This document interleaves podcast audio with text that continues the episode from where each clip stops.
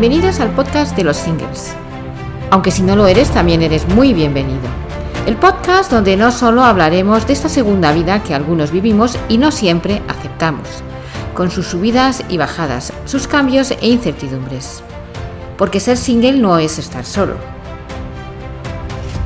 Hola, soy Paz Calles y como cada semana te doy la bienvenida a mi podcast en modo single. Empezamos, quédate conmigo.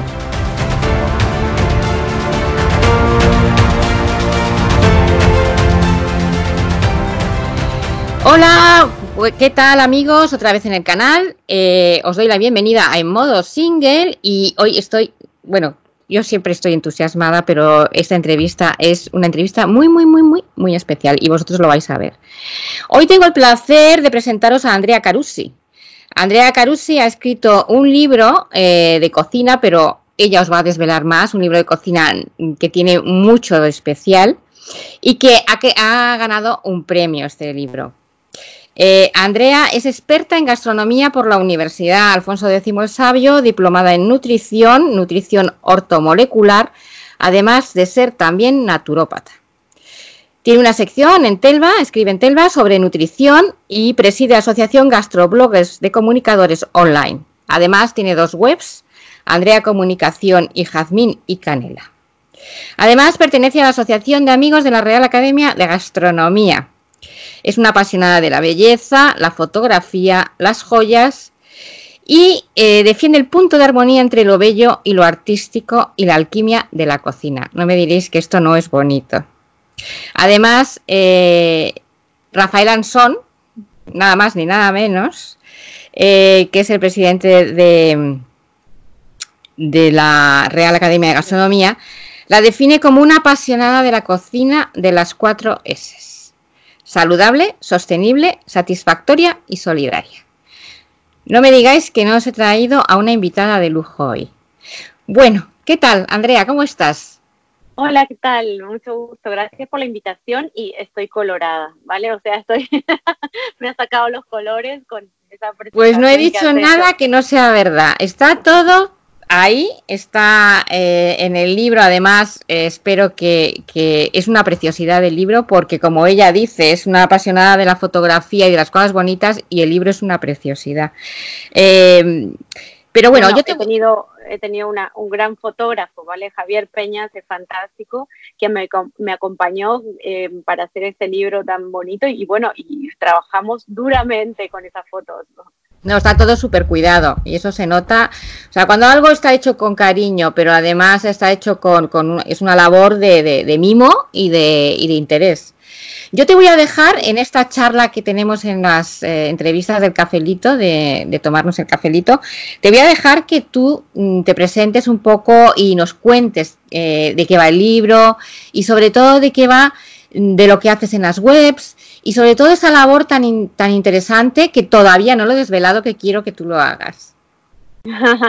bueno, mi pasión siempre fue la vida saludable. En mi familia tenía una carrera genética bastante complicada porque todos mis abuelos habían tenido cáncer y tenía, había tenido un hermano que, que había tenido problemas eh, mm, bastante graves, por lo cual, bueno, desde que él nació hasta entonces, pues había buscado toda la alternativa, desde la nutrición y desde las terapias que complementarias que podían o biológicas que podían ayudar al respecto, ¿no? Como un poco para prevenir que no se manifestara en mí y en mis hijos eh, todos estos cambios o adaptaciones del ADN. Por lo tanto, desde entonces me puse a investigar y estudiar todo lo que se cruzaba delante mío. Algunas no las practico y otras sí, y mm, más allá de mm, las que tú describiste, son las que practico. Hay otras que he estudiado también que no las practico, no las llevo adelante. Y bueno, eh, prácticamente con eso, base, en base a eso, pues un día eh, tenía que escribir un libro y hice cuatro propuestas a la editorial y me dijeron, bueno, que la que más viable era la cocina de la fertilidad, eh, cómo enseñarle por una experiencia personal que había tenido, que también ah, mis hijos había tenido muchos problemas de aborto eh, con mi primer hijo y, entonces ya con la segunda, pues ya había, había, aprendido y ya sabía perfectamente lo que hacer. Andrea, pues si te parece, yo creo que introducimos ya el libro y de qué va todo el asunto, todo el tema, que me gustaría mucho que tú nos lo explicaras porque tiene mucha, mucha miga y mucho interés seguro. Cuéntanos. Eh, bien, el, el, libro, el libro son 70 recetas orgánicas eh, va principalmente toda la, mitad del libro explica eh, desde cómo estás, por qué estás mal, por qué tu, tu estrés puede influenciar en tu salud, eh, por qué influye en ese desequilibrio hormonal, cómo comer bien, ¿vale? Como una nutrición básica, cómo distribuir tu plato, cómo hacer que, que, que, esta alimentación sea correcta y a partir basándose en la, una alimentación saludable, que ya has establecido las bases, pues todos los suplementos que necesitas incluir y dónde están y en qué alimentos y cómo cocinarlos. Una de las causas que, que me llevaron a, escribir el libro es porque, no hemos dicho no hemos dicho lo más importante cómo se llama el libro ah, la cocina de la fertilidad tienes razón era más que obvio y nos lo obviamos. La cocina de la fertilidad del libro Escúpula pues em, el libro comenzó porque toda esta iniciativa de estudiar todo lo que fuera saludable y que tuviera que en base a lo que yo podía prevenir, prevenir esta, esta carga genética tan, tan fuerte que tenía que mis cuatro abuelos habían tenido cáncer y, mi, hermano había nacido con bastantes problemas, tanto cognitivos como físicos, pues esto me llevó a pensar que, bueno, que mis hijos podían tener algún problema, entonces, por lo tanto, tenía que hacer todo lo posible para que fueran lo más saludables posibles. Entonces, no solamente partía de yo como pequeña eh, futura mamá que tenía que alimentarme bien, eh, sino también que cómo iba a alimentarlos a ellos. Por lo tanto, pues nació toda esta iniciativa de estudiar y luego de investigar a largo, al cabo de, de casi veintitantos años, vamos a decir, para no decir treinta, eh, de investigación. Y, y, esto ha llevado que cuando me propusieron hacer un libro, pues eh, decidí escribir entre la editorial y nosotros, pues decidí escribir sobre la fertilidad para ayudar a muchas a, muchas mujeres y hombres que no se trata solo de tener bebés, ¿vale? Sino se trata de ser fértiles, ser fuertes, porque eh, es cuando la, naturaleza pone el mejor empeño de, estar lo mejor posible. Entonces, eh, se trata de que si tu su salud fértil, tu salud hormonal está bien y la cuidas, el resto del cuerpo va a estar bien, ¿no? Una nutrición saludable y equilibrada. Es que lo que dicen, somos lo que comemos.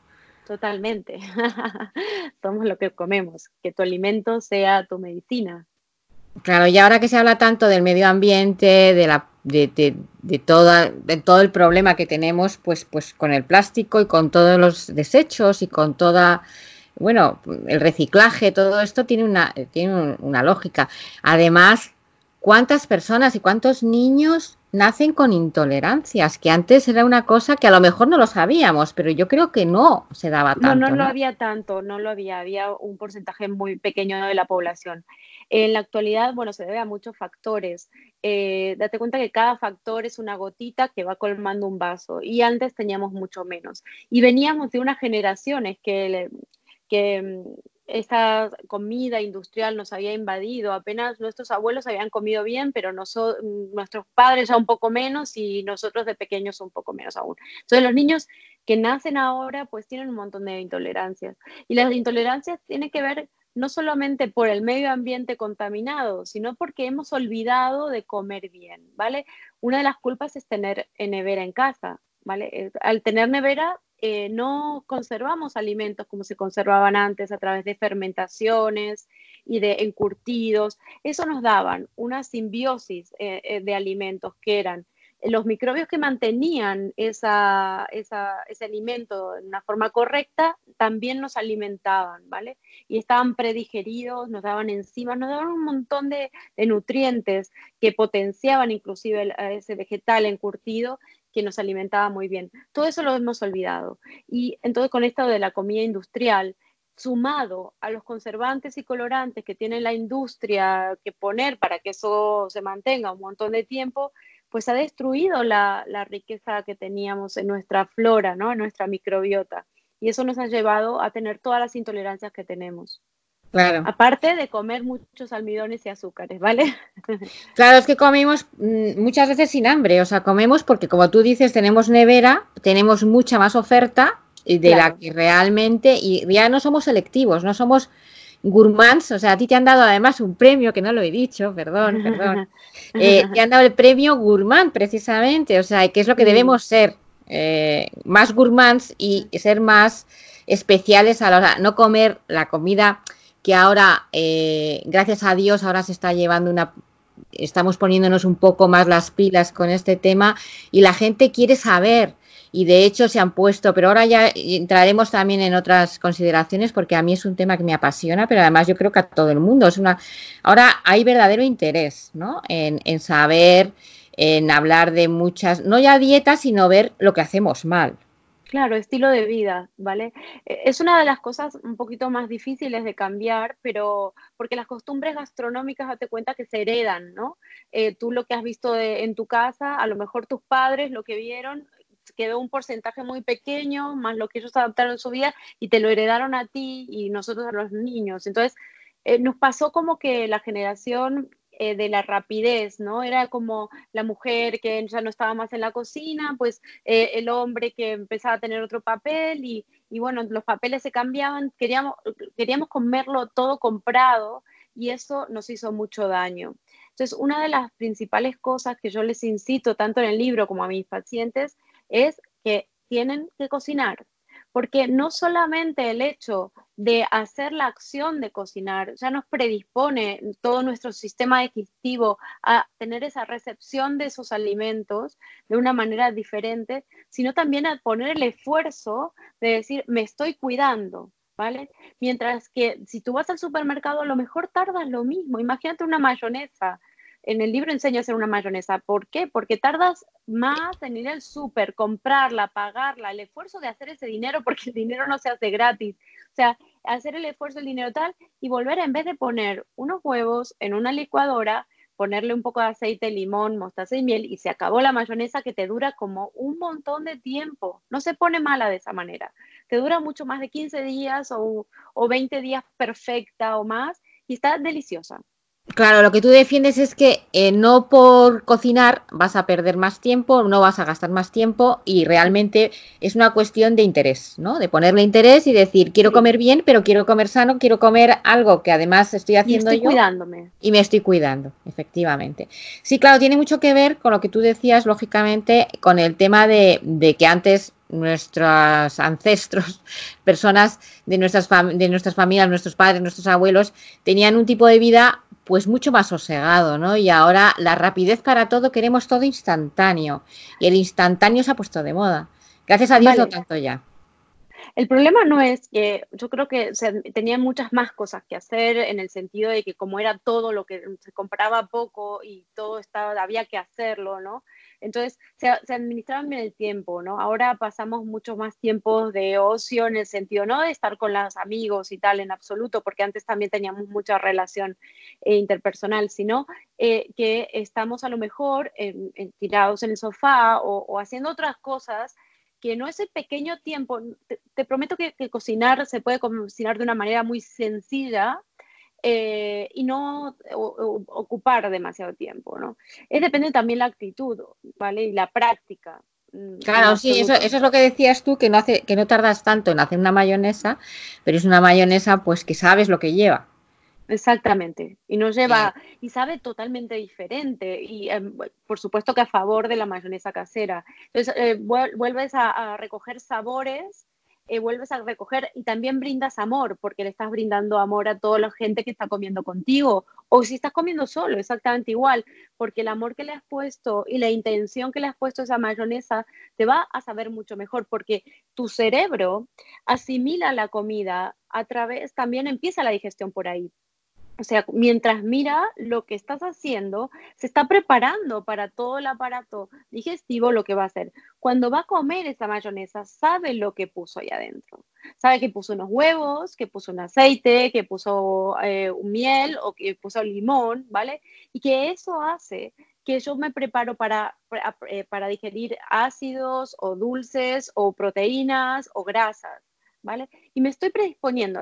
Cuando yo de repente tomo eh, un edulcorante metido en un alimento que no se asimila, no, se, no, no hay forma de asimilar eso, que evidentemente es un tóxico, pues entonces, ¿qué, qué, qué, pasa? O sea, es un grave problema. No sabemos qué hacer con muchos alimentos nuevos, alimentos que no hay la experiencia ¿vale? Eh, de saber cómo nuestro aparato digestivo puede asimilar ese alimento. Y ahí está una de las causas que nos traen tantas patologías hoy en día. Claro. Eh, tú decías antes que lo que tú eh, promueves es que se coma bien, ¿no? Pero ¿qué es, comer, ¿qué es comer bien? Bueno, comer equilibradamente. O sea, comer con tu porción de proteínas, con tu porción de grasas saludables, con tu porción de vegetales o carbohidratos, ¿vale? Eh, estos carbohidratos que dentro de los, de los, carbohidratos están los vegetales más almidonados y los menos, ¿no? Eh, por supuesto que los menos, los low carb, son mucho mejores. Y eh, con esa porción, sabiendo cómo va estructurado tu plato, con la cantidad de agua necesaria y las porciones en cada día de fruta y con siempre en su parte ni exageradamente ni, ni comer fruta, pero de esa manera equilibrada y sana, con alimentos reales, pues eso es una forma de comer equilibrado. Claro, por ejemplo, mm, una dieta, más o menos, supongo que también pues habrá ciertas, no es lo mismo eh, la dieta de una persona, de un niño, de un adulto, de un adolescente o de una persona mayor, pero más o menos, ¿qué es lo, cómo, podrías definirnos un día a día? Bueno, eh, depende, de siempre cuando tengo algún paciente o alguna persona que, recurre a mí, lo que hago es, es, que me den una semana de sus costumbres gastronómicas, ¿no? Para primero observar qué le falta y segundo, no hacerle algo muy diferente a lo que tiene. Sí, les suelo eh, tener una atención en cada cosa que suelen hacer mal para que vean que de esa manera y luego les voy dando a escoger. Cuando van escogiendo, les voy dando unas precauciones para que cambien. La manera de, ¿por qué de esta manera? Porque si tú ahora yo te digo a ti, mira, tienes que comer eh, proteínas vegetales, eh, por ahí eh, coles de Bruselas, no sé qué, pues tú vas a decir, eso no me gusta. ¿Cómo voy a hacer una vida, un plato equilibrado si eso no me gusta? Entonces, claro, dentro de las posibilidades, como te decía, para estructurar un plato de una manera correcta, un plato, digamos, del mediodía, ¿no? Pues mm, el plato del mediodía tiene que tener una parte de proteínas. Eh, siempre intento hacerles aclarar la cantidad de almidones y azúcares que comen, porque eso te lo encuentras en la gran mayoría de la gente. Recurren a panes, galletas, no sé, pasta, arroces, y eso hace subir mucho la insulina y eso nos hace tener inflamación y la inflamación es el es el, resultado, tiene muchas patologías. Pues lo que hay que tener mucho cuidado que intentar evitarlos, por supuestísimo que em, evitar todas las, bebidas em, endulzadas, em, como son gaseosas o, zumos mm, hechos y tal y eh, tener tu parte de grasas saludables, como puede ser un aceite de oliva virgen extra, como puede ser tu porción, puedes incluir una ensalada con proteínas y también que pueda tener frutos secos, ¿vale? Equilibrarlo también con tu parte, como hemos dicho antes, de proteína correcta, ¿vale?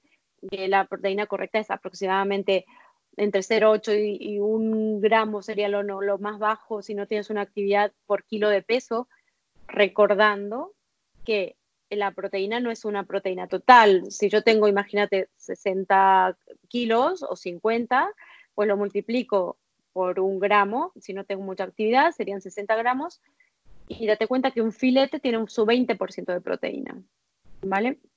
Entonces, más o menos para visualmente es un, como un quesito de mi plato, tiene que tener eh, proteínas. Otro quesito debería tener grasas con eso hacemos más o menos el 40-50% y el resto tendría que ser en un plato del mediodía, pues de verduras, eh, ensalada fresca, em, intentando evitar, como hemos dicho, los almidones y las harinas. Claro. ¿Qué piensas? Bueno, estoy hablando, también quería preguntarte, ya como lo que acabas de decir me ha traído un poco a la cabeza el tema de, de la publicidad, ¿no? Porque realmente estamos en una época en la que la publicidad los intereses creados también nos meten las cosas por, por los ojos y claro, hacen una publicidad tan bonita que todo el mundo se lo cree. ¿no? En los eslogans es que realmente son muy efectivos y claro, así mm, las agencias publicitarias ganan lo que ganan. Pero yo lo comentaba con una amiga porque mm, ahora te comentaré por otra dieta que, también me interesa saber tu, parecer. Eh, comentábamos, y yo el otro día me quedé eh, viendo en Mercadona a una señora mirar o sea, no se fue y yo te digo que eso era en un pueblo. Y entonces yo decía, fíjate tú cómo ha cambiado la mentalidad. Esta señora tenía un dilema con las margarinas, no se fue a la mantequilla, que dices, bueno, a lo mejor en una ciudad, pues la margarina, que es una cosa que ya ves, claro, han, han metido tanta la publicidad de que eso está es riquísimo en vitaminas, que claro, la margarina es pues como el azúcar veneno, supongo, ¿no? sí, son aceites hidrogenados, o sea, aceites que, que, en su estado normal pues son líquidos y se han manipulado para que lleguen a ser sólidos. Y evidentemente que si ya de por sí hay muchos aceites de semilla están eh, haciendo mucho daño, pues imagínate que si encima los hidrogenas, pues eso es tremendo, ¿no? Entonces, claro, a ver, la industria evidentemente como cualquier negocio quiere vender, y para vender, pues hacer unos estudios anuales para ver cuáles son las palabras de moda. En las palabras de moda, por eso ahora cuando ves publicidad vas a ver que todo tiene o, o, tiene lino, o tiene omegas, o tiene o Kia. Quinoa. O, o Kia, perdona, quinoa, quinoa, quinoa, te quería decir, pero Kia también. O chía o cualquiera de estas, porque bueno, se hace un estudio anual y se ve cuáles son las palabras que funcionan y eso lo incluyen entonces da igual, las galletas que tienen chía son igual, siguen siendo galletas, ¿vale? Que están con un montón de azúcares, con harinas y que mucho de saludable no tienen. Y que, bueno, si está de moda la fibra o lo que fuera, le agregan, tienen fibra, pero estamos en la misma. Este alimento eh, no me va a nutrir, más que me va a dar una energía rápida, pero a lo mejor necesito una galleta si estoy en un bajón y que no he comido y necesito que mi cerebro le llegue energía rápida. Pero eso no funciona porque te comes una galleta y te comes la caja, ¿vale? Ese es el problema, ¿vale? Y entonces eso, eh, estamos alimentándonos, como tú decías antes, eh, cuando tenemos una cantidad exagerada de, de comida en la nevera, porque estamos alimentándonos ya sin hambre. Si uno le preguntas a cualquiera, ¿cuánto hace que no tienes la sensación de hambre? ¿Vale? Eso, esa es la cuestión. Hambre, em, tienes dos factores eh, por los cuales tienes, eh, consumes constantemente. Una por ansiedad, que es una, como una manera de saciar mis emociones y mi estrés, em, que también se, se, puede equilibrar. Pero la otra es porque como harinas o, como alimentos, suponte a, la mañana, me estoy comiendo unos cereales con eh, fruta. Y yo pienso que esto, como la industria me lo ha vendido y la publicidad me lo ha vendido, que son súper sanos, pues yo me como la fruta con los cereales. Y esos cereales me sirven para media hora, para tener como un subidón de, de, de, insulina y después me cae media hora. A la media hora, hora o como pueda, aguanto un poco más, tengo un hambre que encima me da, no me da fuerza para pensar mucho, porque me ha faltado la dosis de grasas saludables, me ha faltado eh, la cantidad de un poco de proteína para dar fuerza y poder ir hacia adelante. O sea, un desayuno equilibrado perfectamente llegó al mediodía y no tengo hambre. No tengo ninguna hambre. Y cuando yo estoy, eh, y cuando realmente tengo hambre, me siento comer el almuerzo, la comida del mediodía. Y entonces eh, eh, me como en un plato estructurado. Si yo hago ese plato, como hemos dicho antes, estructurado, voy a llegar perfectamente. A lo mejor si quiero y he tenido mucho esfuerzo meriendo y una cena. Eso sería una, una, una cena equilibrada y, y, bien. Entonces ese día completo no voy a depender de la comida en absoluto. ¿No crees que también es que nos falta, por esa cultura de la rapidez, de no tengo tiempo para nada, voy rápidamente, hago la compra en el súper y ya hago cualquier cosa?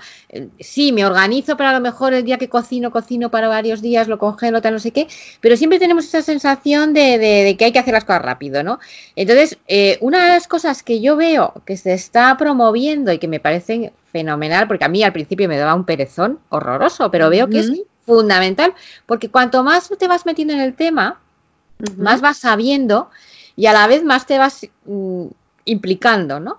Es mirar las etiquetas, algo tan fácil como mirar las etiquetas la composición. Que no lo eh, mirar las etiquetas es algo un es uno de los primeros pasos que hay que hacer porque y es sobre todo escribí un artículo sobre esto que era si tiene más de cinco ingredientes no lo mm. Y si de alguno de esos ingredientes eh, no sabes cómo se llaman o qué significa tampoco lo compres vale tienen que ser eh, ingredientes fáciles de entender y em, no porque te veas solamente te puedes basar en que tiene azúcar o no, porque hoy en día eso llegó al punto em, que, que la industria se dio cuenta que si tenía demasiado contenido de azúcar no lo compraban, así que en vez de poner azúcar mm, como tú la conoces como azúcar normal, común, pues en base a muchos variables, entonces en vez de poner, eh, no sé, el 20% de azúcar, te pone de a 5 o de a 4 de cada uno, entonces tú piensas que tienen solo 4 o 3 o 2 o 1. Entonces es una forma de engañar al lector. Por lo tanto, si tiene más de 5 ingredientes, no lo compres y no lo, no lo hagas y si no lo sabes pronunciar tampoco. Claro, yo curiosamente leía también, eh, porque yo tengo que decir, yo he intentado quitarme, bueno, me he quitado de fumar, pero ha sido Muchas gracias. Y te juro que no me ha costado. Lo que más me ha costado, que a la vez me he quitado la Coca-Cola cero. Sí, es muy adictiva. Es adictiva. Y, luego leí una cosa del aspartamo, porque también leo mucho sobre la dieta keto, que ahora te preguntaré también. Y, entonces, hoy mismo ah, eh, leía sobre el aspartamo, sobre todos los alimentos que en el keto hay que evitar, porque te dicen que sí se puede, pero no se puede, porque realmente hace como te bombea como la necesidad de, seguir enganchado al aspartamo, ¿no? Que hay, que tiene como muchísimo... Sí, es adictivo. No recuerdo mal si el aspartamo había sido creado eh, para algún experimento militar o algo así, no sé, una cosa horrorosa. Pues em, y luego se dieron cuenta que, era, que endulzaba. Em, a ver, lo que hay que pensar es cómo entra en el organismo, qué hace y qué funciona. Hay que, no hay que olvidarse que nosotros comemos para nutrirnos, ¿vale? O sea, la acción de comer no es por dar placer o para quitarnos esa sensación de hambre, sino es para reconstruir constantemente nuestro organismo. Y en consecuencia de aquello que coma, soy como voy a pensar y voy a ser yo misma. Voy a estar contenta o triste, voy a tener depresión o voy a vivir mejor la vida. Por lo tanto, cuidado con lo que comamos. Lo que hay que tener en cuenta con el aspartamo es, como hemos dicho antes, este tipo de edulcorantes eh, no se saben digerir, ¿vale? El organismo, por empezar, el, cerebro dice, mmm, llegó a mi boca algo dulce. Eso que es que visualmente lo veo como tú bebías esta bebida marrón, dice, mmm, me es dulce y me pone las pilas. Qué bien. Entonces llega encima, llega a la boca, empieza a identificar en la lengua, ¿Qué estoy bebiendo? Estoy bebiendo algo dulce. Así que empieza a preparar todo su sistema para asimilar el dulce. Cuando llega em, a, su parte correspondiente, para no ser muy pesada con los nombres, eh, ¿qué sucede? No encuentra el azúcar.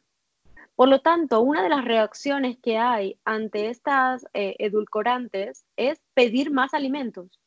Pedir más, bebe más, porque no lo encuentro y necesito azúcar. El azúcar para el cerebro es adictivo total. Entonces le da un subidón y le da una energía bestial. Entonces vuelve otra vez a beber. Y se relacionan con muchas otras enfermedades aparte de la obesidad. Porque entras en esta dinámica, eh, no quiero engordar, por lo cual pongo edulcorante, pero a lo de vez el edulcorante me provoca comer más. Y así entro. Y luego existe eh, no solamente la resistencia a la insulina, sino eh, a las hormonas que determinan que no comas más. Como el organismo dice, hey, pues ya has bebido suficiente o has comido suficiente, pero, pero necesito encontrar el azúcar, así que quiero que comas más. Eh, la resistencia a estas hormonas que te dicen, basta, no comas más, va a cada vez ser más tremendo y no va a funcionar. Por lo tanto, eh, tu sentido de saciedad también va a ser alterado. Y por eso se relaciona, una de las cosas que se relaciona con la obesidad. Claro, claro, yo en lo que leía era eso, ¿no? Eh, yo, porque yo al principio decía, va, me tomo, de hecho, el tabaco no lo he vuelto a probar y en cambio la Coca-Cola de vez en cuando, si sea, porque claro, ya se relaciona también mucho con la chispa de la vida, se relaciona mucho porque me encuentro. Claro, porque te han hecho publicidad, la publicidad inconsciente era Coca-Cola felicidad. Claro, total, total, total. Lo que hablaba yo antes de la publicidad. Es que, claro, es, que, es que son muchas cosas que, van un poco contra, contra lo que realmente debería ser, ¿no? Y entonces hay que tener las cosas muy claras, pero realmente yo me parece que ya he roto esa, ese tabú, ¿no? De que tenía yo, decía, pero si no engorda, o sea, porque realmente, por ejemplo, yo me introduje en la, en la, dieta keto mucho pensando en voy a estar mejor como, como tipo de vida, pero además porque también quieres adelgazar esos cuatro kilos que ya vas teniendo una vida más sedentaria, lo que quieras. Y entonces, claro, cuando de repente todo me ha encajado, digo, a ver, estás yendo contra ti misma, estás intentando eh, decir que algo es bueno cuando, cuando lo lees y ves por qué, y lo que te produce, esa sensación, lo que tú acabas de describir, ¿no? La sensación de que, de que vas a tener hambre siempre. Cuando si tienes una dieta bien hecha y realmente estás satisfecho y estás es que realmente, que además lo añades el, pero que, bueno, es que me estoy yendo de un tema a otro, porque te quiero preguntar de la dieta keto y del ayuno intermitente. el ayuno intermitente está muy bien, o sea, eh, la dieta ceto se basa en, ah, para quien no sepa, eh, se basa en una alimentación baja en carbohidratos y alta en proteínas. Ahí existen dos tipos de dieta ceto, ¿no? existe la dieta ceto que em, comen toda la grasa y se comen todo el bacon y se comen todo, que eso no sería una dieta ceto saludable y existe la saludable, ¿no? La limpia, la cetos limpia, que es la que sigue manteniendo las porciones adecuadas de proteína, pero también eh, no consume eh, carbohidratos, o sea, vegetales altos en carbohidratos. ¿Vale? Eh, por lo tanto, si tú distribuyes bien tus alimentos, tomas fruta súper baja en carbohidratos, o sea, súper baja en azúcares, como pueden ser los frutos del bosque, tomas las semillas adecuadas, eh, tomas pescado que te corresponde y mantienes los niveles adecuados, está bien. Eh, de hecho, sí se utiliza eh, en muchos deportistas y en muchas patologías como la, esquizofrenia, em, algunos tipos de autismo, le funciona. Pero siempre cuando, como todo tipo de mm, estilo de vida, pues hay que tener muchas precauciones. ¿Por qué? Y ver cada individuo, ¿vale? Porque a lo mejor una dieta eh, con un exceso de grasa, aunque sea un 30% como es lo adecuado, tu hígado no le va bien. Y a otro sí, y a otro puede tolerar más grasa, pero, pero sí eh, hemos pasado de, la década del no grasa, cuando empezamos a observar que, había muchos pueblos que continuaban comiendo grasa y les funcionaba muy bien, y todas las consecuencias de, ese tiempo sin grasa que hemos tenido, ¿no? Y la grasa es necesaria. O sea, la grasa es necesaria para muchas, eh, grasa saludable, por supuesto, eh, para, mucha, para transmisión hormonal, para nuestro cerebro, para que piense, para que, ¿sabes? Para tantos. Para, ir al baño, básicamente también, ¿no? Supongo. Bueno, eh, es un poco más complicado, pero sí, más o menos. Yo lo hago un poquito más, más llano. Más llano. Pero bueno, es simplemente eh, eh, la dieta ceto limpia, es lo más saludable que hay. Eh, a ver, uno no debe casarse con nada, ¿vale? Y yo lo que suelo recomendar es, puedes hacer varios días de tu vida ceto y puedes hacer, mm, mm, depende cómo y para qué, ¿no? Porque si, si eres un deportista, no, pero algún día puedes alternar con una dieta eh, paleo y, también de vez en cuando hacer vegetariano, que se puede hacer seto vegetariana. Es un poquito más complicado, pero se puede. Ya. Sí, no, no, no, te comentaba que lo de, lo de Yana decía que lo, que lo había dicho yo en un plan más llano, no que me lo, ah, que me lo simplificaras porque se te entiende fenomenal, no te preocupes. sí, vale. Porque, porque, hay mucha gente que está haciendo esta dieta y, se desmadra, ¿no? y, esto tiene una, una trascendencia en la microbiota, en la flora intestinal, que cuando uno come en exceso una cantidad de alimentos, pues altera nuestra flora intestinal y nuestra salud en el futuro. Claro. Y, esto porque esto tiene una razón muy lógica, que la naturaleza ¿vale? No quiere que te comas todos los alimentos, o sea, siempre un alimento, porque si no acabaríamos con ese alimento. Sino eh, estamos diseñados para comer un poquito de todo, ¿vale? Un poco, aunque cuando nosotros estábamos en un momento miles de años atrás, pues sí, evidentemente que teníamos lo que en ese momento podíamos coger, ¿vale? O podíamos conservar. Pero sí está claro que, íbamos siendo de todas, íbamos cogiendo bayas o semillas. Cuando había una cosa, comíamos. Ahora pretendemos tomar tomate todo el año. Hacerle entender a una persona cuando ves las costumbres gastronómicas que tiene, que no tiene que tomar tomate todo el año, pues les cuesta, cuesta mucho, porque no se debe tomar. Cada, cada alimento tiene su peculiaridad temporal. Esto significa que, imagínate, un tomate te va a dar frescura, ¿vale? Frío. Te va a dar em, propiedades para protegerte la piel contra el sol abrasador que hay afuera. Y en invierno, y entre muchas otras cosas, en invierno no lo necesita, esas propiedades son todo lo contrario, necesito calor, necesito que mi piel reciba más vitamina D, todo lo contrario, estar más abierto. Todas esas cuestiones están en cada alimento. Claro. Es complicado, pero no lo es, es muy, muy fácil. Sí, no, supongo, eh, yo creo que tenemos tanta desinformación, porque ya no es información, podemos, o sea, eh, el problema, eh, yo, yo cuando he intentado investigar y, y me lo leo todo, porque, por ejemplo, la dieta keto, que no es que quiera yo hablar aquí solo de la dieta keto, pero. está perfecto. Como es la que yo conozco un poco más, o lo que me he metido un poquito más, em, el problema es lo que tú dices, que si al principio se hace mal, hasta que te aclaras y básicamente luego dices, ¿y cómo no lo entendía? ¿no? no lo entendía porque estoy muy contaminada de lo que es la comida normal mía.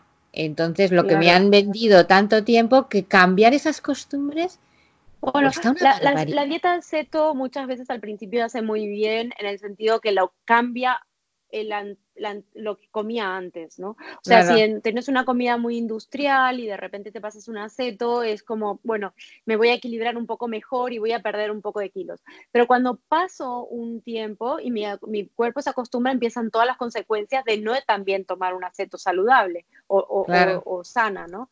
O, limpia. Entonces eh, empiezo a tener problemas de ir al baño, de estreñimiento, y de, empiezo a tener una serie de consecuencias que, que, que, el problema es, son esos. Entonces, ¿por qué? Porque están comiendo desequilibradamente una exagerada de, de, proteínas, una exagerada de grasas y el cuerpo necesita, o sea, date cuenta que la, nuestra microbiota, la flora intestinal, necesita una serie de fibras que son, que nosotros no digerimos, que nuestras enzimas humanas no digieren, las digieren estos microbios que tienen una genética totalmente diferente y que mediante esta simbiosis que se alimentan ellos, nos dan unos subproductos que nos mantienen el equilibrio eh, a, nivel general.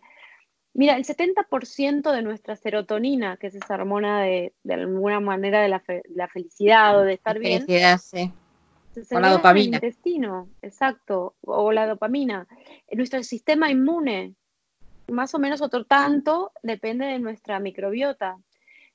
Es muchísimas cosas hoy dependen de la microbiota. Hoy se ha descubierto tanto, hay cantidades de estudios que hablan sobre estas circunstancias y de cómo cuidarla. Por lo tanto, si hacemos una dieta ceto, hay que tener en consideración esto y hay que tener no eh, eh, depender de Google, en el sentido de que Google te va a mostrar miles de cosas que a lo mejor rayan con, la, con la, lo que realmente es. Entonces tienes que investigar muchísimo para llegar al punto de encontrar que la, un aceto saludable, ¿vale?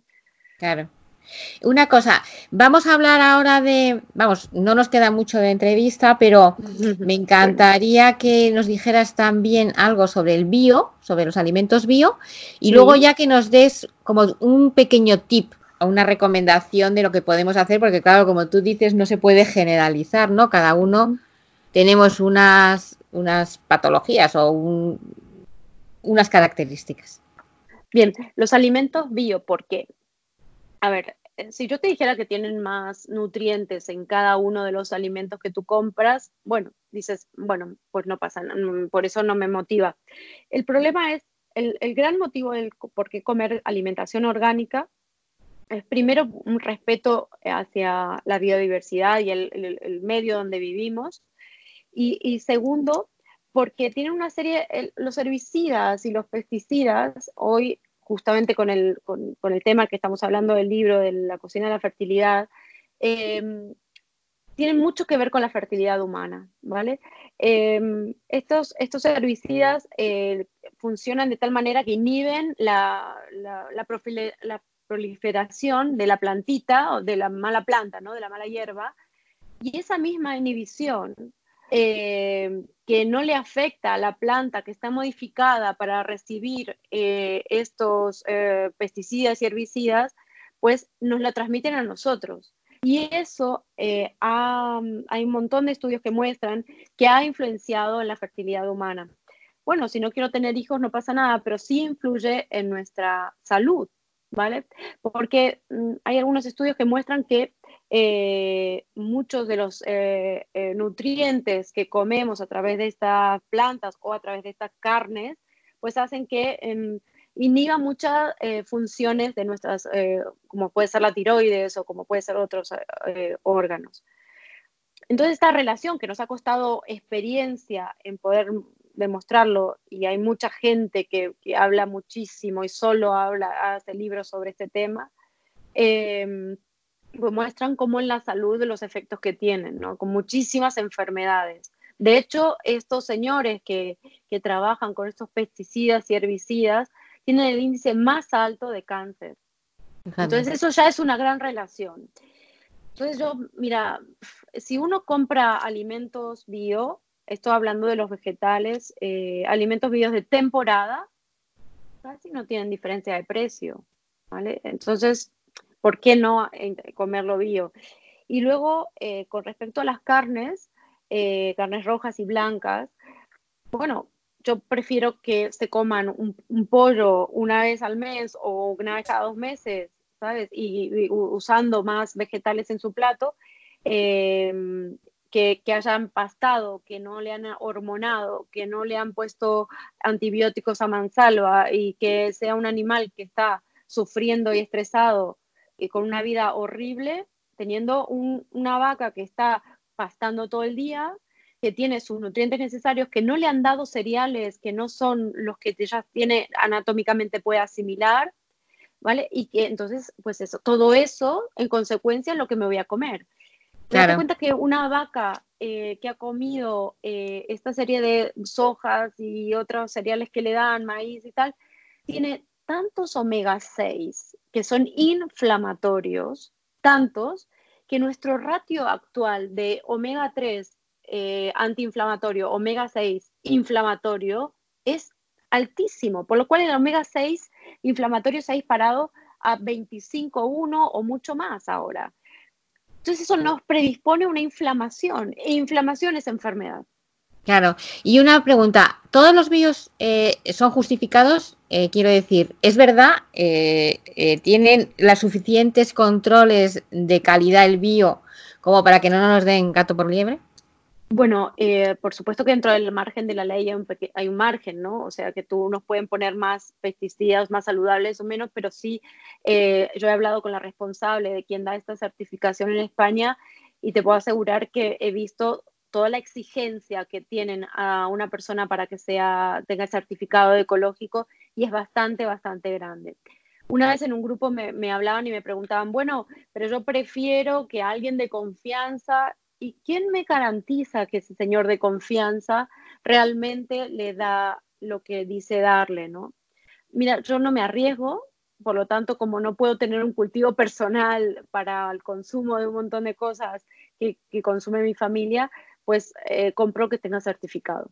Claro, eso es lo más inteligente. Entonces, y, ya finalizamos la entrevista con, eh, bueno, entrevista, charla de café, que a mí me gusta llamarla. sí, me ha encantado. Que, está siendo un placer tenerla contigo.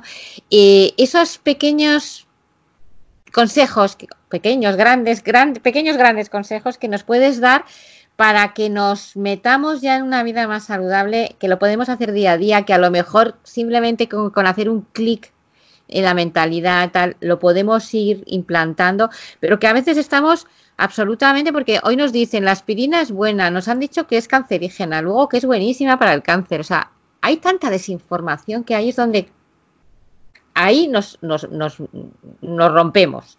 ¿Qué dirías tú? Bueno, primero hay que volver un poco a muchos consejos que nos daban antes, ¿vale? Eh, con respecto a la alimentación. Hay cosas que sí otras que no, pero la gran mayoría que sí. Eh, empezar primero cuando vas al supermercado. El primer tip que yo te daría es como el supermercado evita los pasillos del medio. Intenta ir por alrededor, o sea, las zonas de las carnes, las frutas, las verduras, ¿vale? Y los insumos sanitarios, o sea, de, tipo de, limpieza, pero el resto, y es más, de los de limpieza también los dejaría por otros más saludables. Eh, y no Te vamos a tener que traer al canal de vez en cuando para que nos vayas dando esas cosas. Cuando o cuando eh, mira, yo ya tengo hasta, nombre para la sección, el consejo de Andrea. Qué bonito, gracias. Pues eh, eh, eso, evitar los pasillos centrales y a partir de ahí consumir todos los días alimentos frescos, o sea, siempre procura tener una ensalada, una tal, ¿vale? Para que de esa manera no hace falta que sea lechuga, puede ser ensalada de apio, pueden ser eh, zanahorias, eh, ¿sabes? Un día cocinadas y otros días crudas, porque si es bien que las, imagínate que la zanahoria eh, cocinada tiene más vitamina A, pero cruda también tiene otras propiedades. esos alimentos frescos nos dan enzimas, ¿vale? Que nos ayudan a nuestro aparato digestivo y fibra para nuestra flora intestinal. Entonces, empezando por eso, que sería un tip date cuenta, darte cuenta todos los días que tienes que comer algo fresco, que cuando tomas conciencia dices, hoy se me ha pasado. Luego, eh, intentar comer cuando tengas hambre, ¿vale? Y si tengo un problema, si estoy comiendo por ansiedad, distinguir lo que me está pasando, ver si he comido bien, porque también las ansiedades responden a una mala alimentación, que esa serotonina no está equilibrada y que nuestra microbiota está mal. Esa flora intestinal. Eso sería otro tip. Intenta evitar todo lo que puedas los azúcares. Empieza a bajar, es una adicción, así que pues si estoy tomando en el café dos cucharadas, pues a baja una y cuando, pero esto sea general, ¿vale? No solo el café, en todo, empieza a bajar los niveles hasta que llegara al mínimo y cuando mínimo pues intentar evitarlo, ¿vale? El pan, cuidado con el pan. El pan de hoy no tiene nada que ver con el pan de antes. El pan de hoy le ponen un montón de aditivos, hasta le llegan a poner titanio para que sea blanco, ¿vale? Hay cosas mucho bestiales. Ese pan que uno dice, me voy a tomar un pan o compro un pan de 0,60 céntimos. Mira, no hay nada por 0,60 céntimos que pueda hacer un pan bueno. O sea, compra mejor un pan una vez a la semana bueno de una panadería que sabes que usan levadura madre, que usan unas harinas correspondientes buenas, que esa fermentación. Y entonces por lo menos cómelo menos, pero bueno, ¿vale? No hace falta. Y mm, lo mismo, con invierte en alimentos, es tu gasolina. ¿Por qué si a tu coche le pones la mejor gasolina, tú no te comes la mejor gasolina? Es mejor comer menos y más. Y hacer, por favor, el tip más importante, ejercicio. Muy importante. No importa que si vas al gimnasio, haces un deporte, te vas a correr, vas al parque a caminar, pero fundamental, hacer ejercicio. Estamos hechos para hacer ejercicio, no para tener una vida sedentaria. Claro, además es una cosa que, eh, una pescadilla que se muerde la cola. Eh, nos eh, metemos en un bucle, a veces entra estrés, el estrés te hace comer y si en cambio estás con una actividad que además te hace quemar calorías y que además te hace motivarte y las, los, índices de serotonina y tal, te motiva en todos los sentidos, pues es muchísimo más mucho más saludable. Eh, Andrea, ha sido un verdadero placer tenerte por aquí. Eh, Igualmente. Eh, recomiendo a todo el mundo que vea, que lea tu libro, que lo regale ahora en Navidad, que estamos ahí tan... Que tiene 70 recetas muy agradables eh, me acuerdo que torturé a mi familia porque yo no quería hacer el libro con, con, comida que no se comiera, ¿vale? Así que todas las fotos no están trucadas ni nada, son comida que nos comimos y te puedo asegurar que todos se las comían con muchas ganas. Claro, yo he visto más o menos el libro por encima y mm, bueno, me ha, me ha apasionado tu, tu, el prólogo, tu, tu introducción y todo lo que has hecho, pero he visto la de la mayonesa que es súper fácil y súper práctica, la verdad. Sí, así, así que, bueno, pues no sé si quieres añadir algo más y ya nos vamos y te emplazo, te, te, me encantaría que vinieras de vez en cuando a darnos esos tips tan saludables.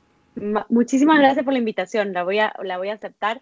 Y em, me pueden seguir en las redes sociales como Instagram, Andrea Carucci-bajo, perdón, Andrea-Carucci, y luego en mi web, andreacarucci.com, que ahora estamos, eh, año nuevo, vida nueva, la estamos renovando.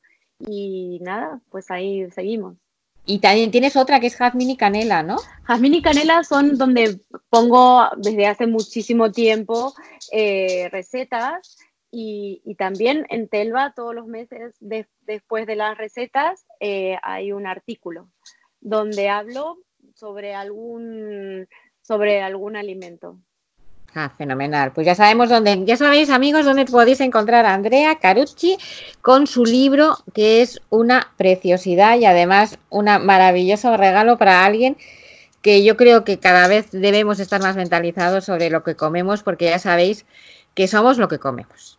Pues nada más, eh, muchas gracias por estar aquí, Andrea. Gracias por la invitación. Eh, te emplazo que, me digas cuando quieras volver y mm, nos despedimos hasta. Genial. Nos despedimos ya hasta la semana que viene. Recordad que el canal mm, está aquí por vosotros y que si os gusta le dais al like. Eh, espero que nos sigáis y si estás en iTunes, dale a las cinco estrellitas, hombre, que no te cuesta nada. Por lo demás, espero que estéis muy bien y que seáis muy, muy felices. Sed buenos. Hasta la próxima. Como siempre, espero que te guste y te suscribas al canal para no perderte nada de lo que está por venir. Recuerda que puedes seguirnos en Facebook, Instagram y LinkedIn. Me encantaría comentaras tus impresiones, opiniones y dudas. Ya sabes, reseteate y sígueme en modo single.